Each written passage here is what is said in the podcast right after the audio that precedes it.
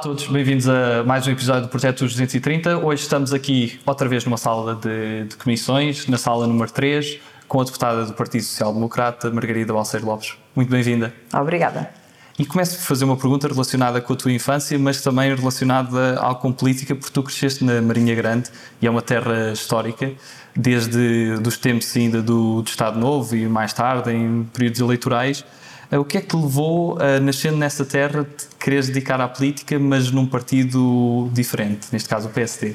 Porque a Marinha Grande é uma terra em que uh, o mais à direita que foi foi quando o Partido Socialista ganhou eleições.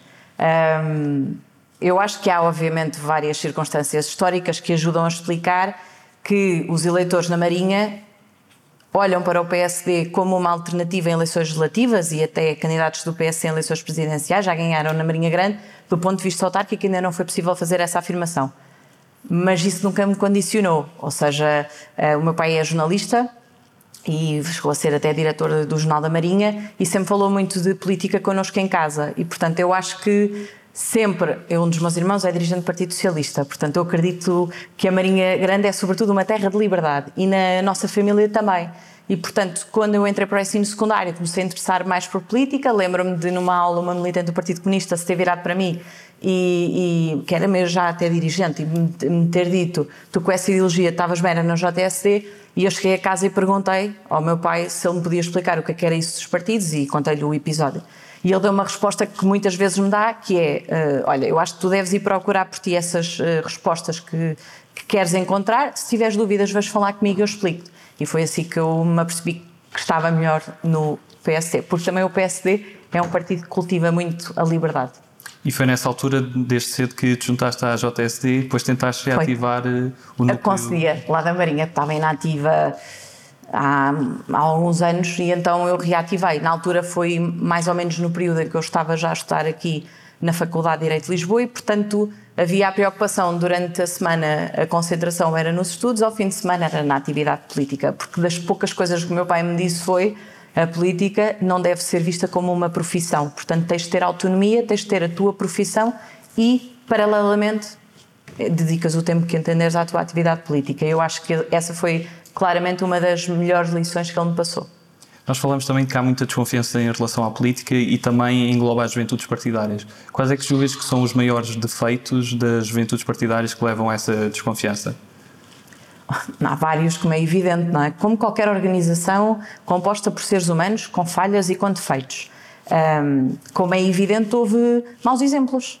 Houve pessoas que usaram as, as Jotas e a, e a política, e muitas pessoas que não passaram por Jotas, para crescer eh, não, se calhar com a melhor das preocupações com os outros, mas com, enfim, com preocupações individuais. Eh, o que, qual é que eu acho que é o problema? É que isso não é a maior parte dos membros de uma juventude partidária. E eu digo isto com a vontade, porque eu não estou só a falar da JSD, certamente nas outras também. Eu acredito convictamente que a maior parte das pessoas que integram aquela organização querem de facto mudar e melhorar o mundo, uh, o mundo das pessoas que nos rodeiam. Agora, sempre que há um mau exemplo, lamentavelmente uh, mancha o trabalho de 10, 20, 30, 100, mil bons exemplos que, que tínhamos para apresentar. E tu foste uma das últimas, a última dirigente, presidente da, da JSD. Qual é que sentiste que, que, e sentiste que acabaste com, com um dever de missão cumprida, qual é que sentiste foi o teu maior legado que, que deixaste na J? Nós, enfim, não é fácil sermos juízes em causa própria, mas eu acredito mesmo que ajudei a credibilizar a imagem da JSC. E essa era uma das minhas preocupações, porque fazia-me, e ainda hoje me faz muita confusão, a, a, pergunta que tu me fizeste, que é perfeitamente uh, normal, que há uma grande desconfiança, enfim, e desconfiança se calhar estamos a utilizar um eufemismo, um, isto penaliza muito. Então, por um lado, tu dizes que queres jovens envolvidos politicamente, que queres combater o afastamento, que queres combater a abstenção dos mais novos. Por outro lado, se esses jovens participam politicamente, levam com o rótulo de Jotinha, como se não fizessem outras coisas na vida. E uma das coisas que mais confusão me fazia era quando eu tive uns anos na consultora e havia muitas pessoas na JST, quando se candidatavam ao primeiro emprego, que me pediam algumas dicas. Olha, como é que achas que eu devia fazer o currículo? Achas que eu devia dizer que fazia parte de uma juventude partidária? E eu digo sempre, a transparência é fundamental. Portanto, acho que sim, deve ser verdadeiro. Dizer que fazes parte, até podes não dizer qual é a juventude partidária, mas dizeres que integras uma juventude partidária. Uh, até porque há um conjunto de competências que nós desenvolvemos fazendo parte de uma organização, nomeadamente uma juventude partidária. E a resposta que eu ouvia do outro lado era: Mas eu tenho medo de ser prejudicado e de não ser selecionado por fazer parte de uma juventude partidária. E isto é profundamente injusto um, quanto muito deve valorizar o facto, independentemente da Jota, de, de aquela pessoa dedicar tempo, o seu tempo, a, a organizar eventos, a discutir políticas, a, a, discutir políticas públicas, a encontrar soluções, enfim, a aprender também já agora a falar em público, um conjunto de competências que são adquiridas e que lamentavelmente muitas das vezes não são valorizadas. E isso a mim custa-me. E portanto eu acho que de alguma forma com os temas que, que fomos trabalhando. Eh, nós não apresentávamos nenhum relatório com propostas em que não tivéssemos o cuidado de ir falar com pessoas do setor, fizemos isso nos paliativos, no, quando quisemos fazer uma proposta sobre voluntariado, quando quisemos discutir a corrupção, quando, quando quisemos falar de alojamento estudantil ou as condições de vida dos estudantes, nós temos sempre de falar com as pessoas que diariamente trabalham naqueles temas. E eu acho que de alguma forma ajudei a credibilizar a JSD. E além de falarmos também de, do papel que às vezes os jovens não têm na política, também falamos da dificuldade de termos mulheres na, na política. Uhum. Sentiste que, por seres mulher, tiveste um percurso mais difícil e que ainda estamos num mundo muito de, de homens a nível do mundo político? Olha, eu acho que eh, na, na minha geração é politicamente incorreto eh, eu dizer que o percurso é mais difícil para as mulheres porque existe a convicção errada de que, bem, há uma igualdade na lei, de facto as coisas estão muito melhores do que eram há 10, há 20 ou há 30 anos, como é evidente, eu não, não, não nego isso, mas é, é, difícil nós assumirmos como sociedade, ainda falhamos. Uh, e, mas, mas falhamos. Em 45 anos, eu não acredito que tenha sido a única mulher com capacidade para liderar uma estrutura como a JSC, mas a verdade é que foi só em 2018 que isso aconteceu no Parlamento, em várias organizações, continua a ser mais difícil para as mulheres, uh, enfim, afirmarem-se. Agora, um, o que é que eu acho? É importante que, quando temos determinadas oportunidades, devemos ter a capacidade de criar outras oportunidades para mulheres. Ou seja, quando eu me candidatei à J, havia uma pergunta que era certinha, na, tanto na candidatura como depois de ter sido eleita. Será, será ou poderá ser a primeira mulher presidente da J? O que é que isso significa? Eu dizia, olha, é histórico como é evidente, nunca aconteceu, mas pode significar muito ou pode significar pouco. E a pessoa do outro lado perguntava assim, mas, mas pouco porquê? Veja, eu sou eleita, se depois fizer uma equipa só de homens, se depois não tiver nenhuma preocupação nas, nas matérias que trato, nas propostas que apresento, em preocupar-me com a igualdade, se eu não criar oportunidades para outras mulheres provarem que têm qualidade, de que é que vale eu ter sido a primeira mulher? E, portanto, eu acho que isso é importante, ou seja, é, é fazermos um conjunto de proclamações, mas na prática uh, concretizar. Isso acho que é mesmo muito importante. Voltando à tua infância, qual é que é o momento que tu sentes que, que decides querer estudar Direito e Direito na, na FDL? Olha, Direito ah, muito cedo, muito cedo mesmo. Tive, quando era mais pequenina, alguma hesitação com ser jornalista, porque o meu pai era jornalista. Ah, mas eu acho que o valor, os dois valores que, que em casa sempre me incutiram mais foi o da liberdade, que há pouco já disse, e o da justiça. Não há nada que mexa mais comigo do que assistir, presenciar ou testemunhar uma injustiça à minha frente. E, portanto, eu acho que foi nesse contexto muito familiar. Meu pai era diretor de jornal, ah, tinha várias, era um jornal local barra regional, mas onde algumas situações que não estavam bem num conselho ele uh, denunciava teve muitos problemas por causa disso, porque não é fácil sermos incômodos. E eu acho que desde aí que percebi que se fosse através do direito ou de outra área, o tentarmos uh, combater as injustiças à nossa volta, independentemente de elas serem connosco. Porque às vezes não são connosco, mas o facto de nós sabermos que elas existem passa a ser connosco também. E portanto acho que foi desde muito pequenina. E sentes que esse ambiente académico e também o associativismo molda muito os jovens a querer ou não ligar-se ao mundo político? Sim, sim, sim. Eu, eu, os, uh, os dois momentos em que é mais fácil uh, sentirmos esse chamamento é no ensino secundário, uh, quando nós começamos a ter mais conversas, mais discussões políticas, e no ensino superior.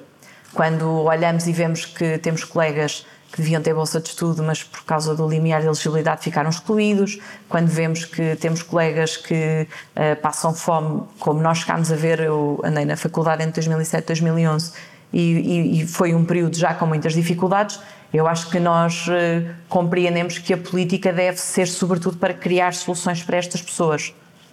Quais é que são as melhores memórias que tens desse período, de infância e de parte académica? Hum.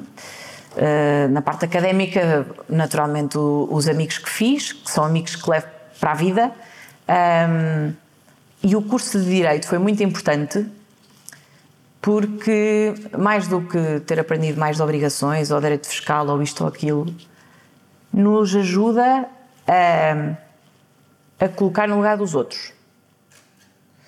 Analisar os vários pontos de vista, nunca só há um, um lado de uma questão. Há sempre vários lados, há sempre várias histórias, há, há sempre a necessidade de nós compreendermos o que é que motivou determinada pessoa a tomar determinada posição.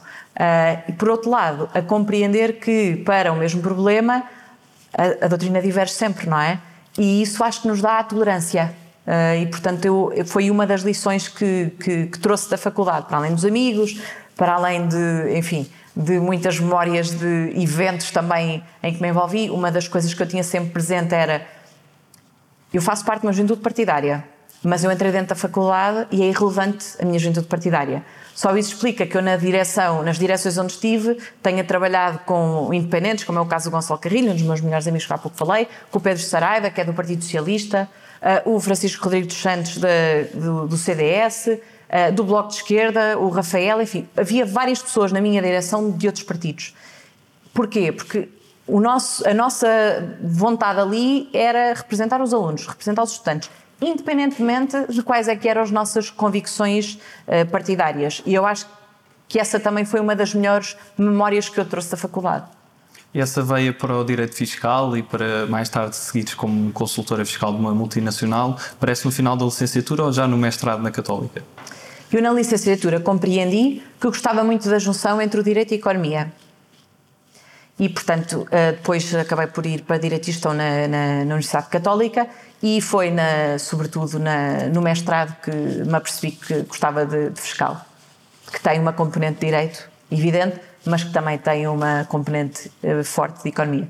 E agora, como deputada na, da Assembleia da República, e, e, já foi um, um período até, digamos, já, já bastante composto, quando ao, ao tempo da, da, tua eleição, como é que foi esse momento em que sabes que, que vais passar a representar os portugueses na Assembleia da República?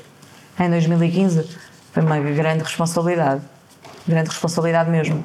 Eu estava, lembro-me de o, o meu pai veio assistir à tomada de posse, e ele estava visivelmente emocionado e é um misto de muita felicidade, porque uma coisa é nós apresentarmos e fazermos propostas e, ok, fazemos os artigos de opinião, outra coisa é podermos estar aqui e fazer a diferença na vida das pessoas.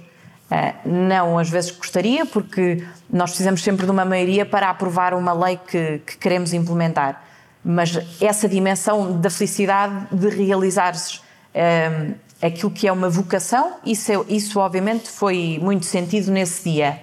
Uh, mas uh, a responsabilidade, porque tu estás a representar pessoas um, e nem sempre as decisões são fáceis, as decisões que se colocam aqui.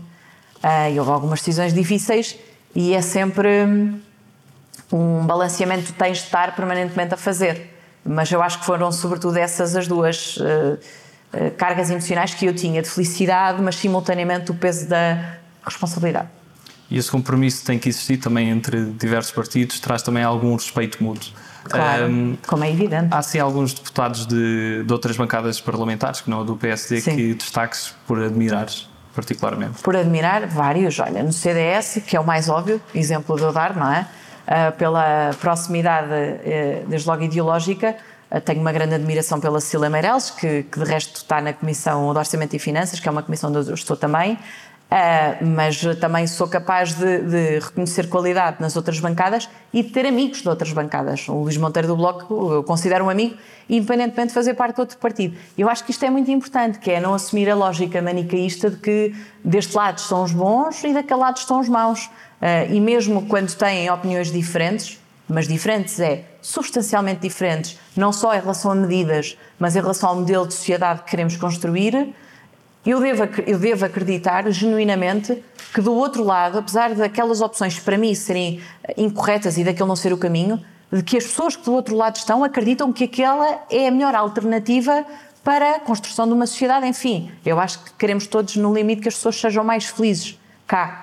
E, portanto, eh, nunca há lógica maniquista que do outro lado estão os maus e, e deste lado estão os, os, bons. Tanto mais eu digo isto em relação às bancadas, mas também em relação ao governo. Tenho um grande amigo e que não tenho dúvidas nenhumas que tem muita qualidade, que é o André Caldas, que é secretário de Estado. E, portanto, ehm, eu acho que nós aqui, eh, não sei se isto passa para as pessoas, mas eh, devemos respeitar e de perceber que do outro lado estão outras pessoas e que se nós fizermos bem efetivamente o nosso trabalho, é por isso que eu acho que as palavras têm um peso muito importante uh, e de não ofender, não insultar, um, nós acabamos por ganhar o respeito também dos outros, mas devemos para isso também respeitá-los. E para quem faz parte da, da, Comissão de Orçamento e Finanças, a aprovação do Orçamento de Estado é o momento mais tenso que existe nesta casa? Normalmente? O momento mais tenso para mim foi todo o processo em torno da discussão da, da lei da eutanásia que de resto é uma matéria que não está sequer ainda resolvida. Mas para mim, emocionalmente, foi o período mais complicado, pelo peso da responsabilidade da decisão que estava em causa. O orçamento, o período da discussão orçamental, é o período que eu mais gosto. É o período em que eu durmo menos, é o período em que eu ando mais cansada, mas de facto, para quem gosta de, de finanças públicas e para quem gosta também, já agora, de questões fiscais, que são sempre muitas uh, no, no processo do orçamento, um, é, é, fascinante, porque um, na entrada no dia 15, depois tens a, a, discussão e a votação na generalidade, depois os dias a, a, fio, e é muito engraçado, os dias que nós passamos aqui, dias e noites, a fazer a discussão depois na especialidade, a apresentar as propostas, mais de 1400 propostas que vais ter de analisar durante cinco dias, uh, é muito, muito engraçado. Gosto muito. É um dos períodos, claramente, que eu mais aprecio. Passamos agora à segunda parte da, da nossa entrevista e vamos já para as nossas escolhas. E a primeira escolha que te proponho é entre humildade e ambição. Humildade. Acredito que a vitória brilhará aquele que tímido osso. Morangos com açúcar ou floribela? Morangos com açúcar. Cães ou gatos? Cães. Sobretudo a minha. Marco Horácio ou Ricardo Aruz Pereira? É, é, não é fácil porque o Marco Horácio tem ligações à minha terra, mas o Ricardo Araújo Pereira. Biden ou Hillary Clinton? Uh, Biden. Qual é que foi a maior alegria que tiveste na vida? A maior alegria que eu tive na vida? Isso não é nada fácil de dizer. Mas no top estará certamente quando um, eu venci o congresso da JSD e tinha ao meu lado os meus pais. Eu acho que esse momento estará certamente no top. Centro ou centro-direita? Centro-direita. Deserto ou dama? Uh, dama, até porque o Francisco foi meu colega de faculdade, sim, dama. Boris Johnson ou Pedro Sánchez? Uh, nenhum deles. Comentário. Mas uh, Nenhum deles, mas mesmo assim, dificilmente vou escolher o Sanchez, mas sim. Comentário de Marcos Mendes ou de Paulo Portas? Marcos Mendes. Campo ou cidade? Ambos, mas uh, uh, cidade, talvez. Sonho ou realidade? São os dois muito importantes. Uh, porque nós só conseguimos melhorar a realidade se tivermos a capacidade de, de sonhar. Portanto, eu junto sempre os dois. 230 ou 180? 230, muito bons. E qual é a figura histórica que te inspira mais? Há várias, como é evidente. Uh, pode, podem ser pessoas que estejam ainda vivas. Sim, sim. O exemplo do Papa Francisco, claramente. Uh, e depois, uh, do ponto de vista político em Portugal, Toda a gente sabe e é público que eu tenho uma grande admiração por Pedro Passos Coelho. Um, e, e, depois no mundo das artes há várias preferências que tenho, uh, desde a Edith Piaf na música, a Frida na, na pintura, enfim, também é uma coisa importante que é uh, não segmentar as nossas preferências nessas áreas em função das nossas convicções políticas, porque na literatura uma, da minha, uma das minhas referências é o Saramago e não podíamos estar em lados ideológicos tão diferentes. Mais alguma preferência literária? Miguel Torga é uma delas, de resto é uma preferência herdada e, portanto, um dos nossos cães, lá, é, infelizmente já faleceu, mas era Torga em homenagem ao escritor. Um, e gosto muito de, de, poesia, portanto, Sofia de Melbreiner, Eugênio de Andrade, uh, são sempre escolhas. E em termos de cinema? Em termos de, de cinema, eu já não vou ao cinema há muito tempo. O último uh, filme que, que, vi foi aquele filme português que acabou por não ser selecionado para os Oscars, que, que trata um problema gravíssimo que nós há, há, muitos anos sabemos que se passa em Inglaterra, que tem a ver com a forma como uh, bem, o equivalente à segurança social lá trata uh, as crianças e as crianças portuguesas, filhas de, de portugueses ou de imigrantes portugueses.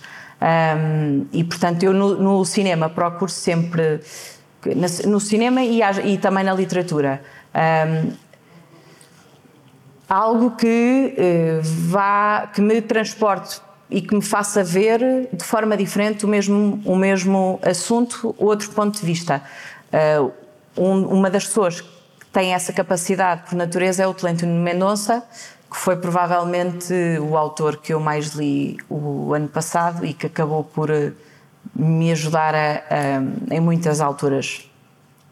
E em termos musicais? Musicais, eu acho que sou muito eclética, porque eu vou desde Cátia Guerreiro, a Namora, a Marisa, a Red Hot Chili Peppers, Arctic Monkeys, a Virgem Suta, isso mesmo muita coisa. Qual é aquele país que nunca visitaste e gostarias mesmo de visitar? Infelizmente há muitos que ainda não visitei e queria visitar. Um, mas quero muito ir eh, ao Brasil. E também tenho muita curiosidade em ir à Coreia do Norte, sobretudo depois de ler o livro Dentro do Segredo, do José Luís Peixoto. Uh, mas acho que o Brasil é claramente uma das preferências. E se tivesse, se houvesse necessidade de serviços num, num Ministério, num Governo, qual é que achas que terias mais aptidões? Não sei, eh, eu acho que eh, do ponto de vista profissional e do ponto de vista técnico, a área onde eu tenho dedicado mais tempo, e ainda agora no doutoramento, é a área fiscal. Portanto, é, mas, mas eu tenho, tenho vários interesses e aqui no Parlamento tenho essa facilidade de, de, por exemplo, o tema das famílias de acolhimento, que me tem tocado bastante, mas é sobretudo a área fiscal.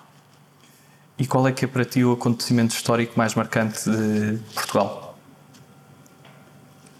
Ah, pergunta está bem, pergunta difícil. Ah, o acontecimento ah, recente. Pode ser de. Sim, pode ser recente. Da nossa história. Olha, eu acho que ah, o 25 de Abril, juntamente com o 25 de Novembro, tornam, o ano de, tornam os anos de 74 e 75 muito importantes. Um, e portanto eu diria que esse foi um período obviamente chave na nossa, na nossa história coletiva e na parte mais recente. E se pudesses fazer parte dessa Assembleia Constituinte, há assim algo que mudarias na Constituição? Além depois das revisões que, que existiram mais tarde? Várias coisas, porque, vamos ver, como é evidente, mais fácil é falar do preâmbulo, nem sequer tem valor jurídico, um, mas a Constituição de 76 não tem nada a ver com a Constituição que nós temos hoje em dia.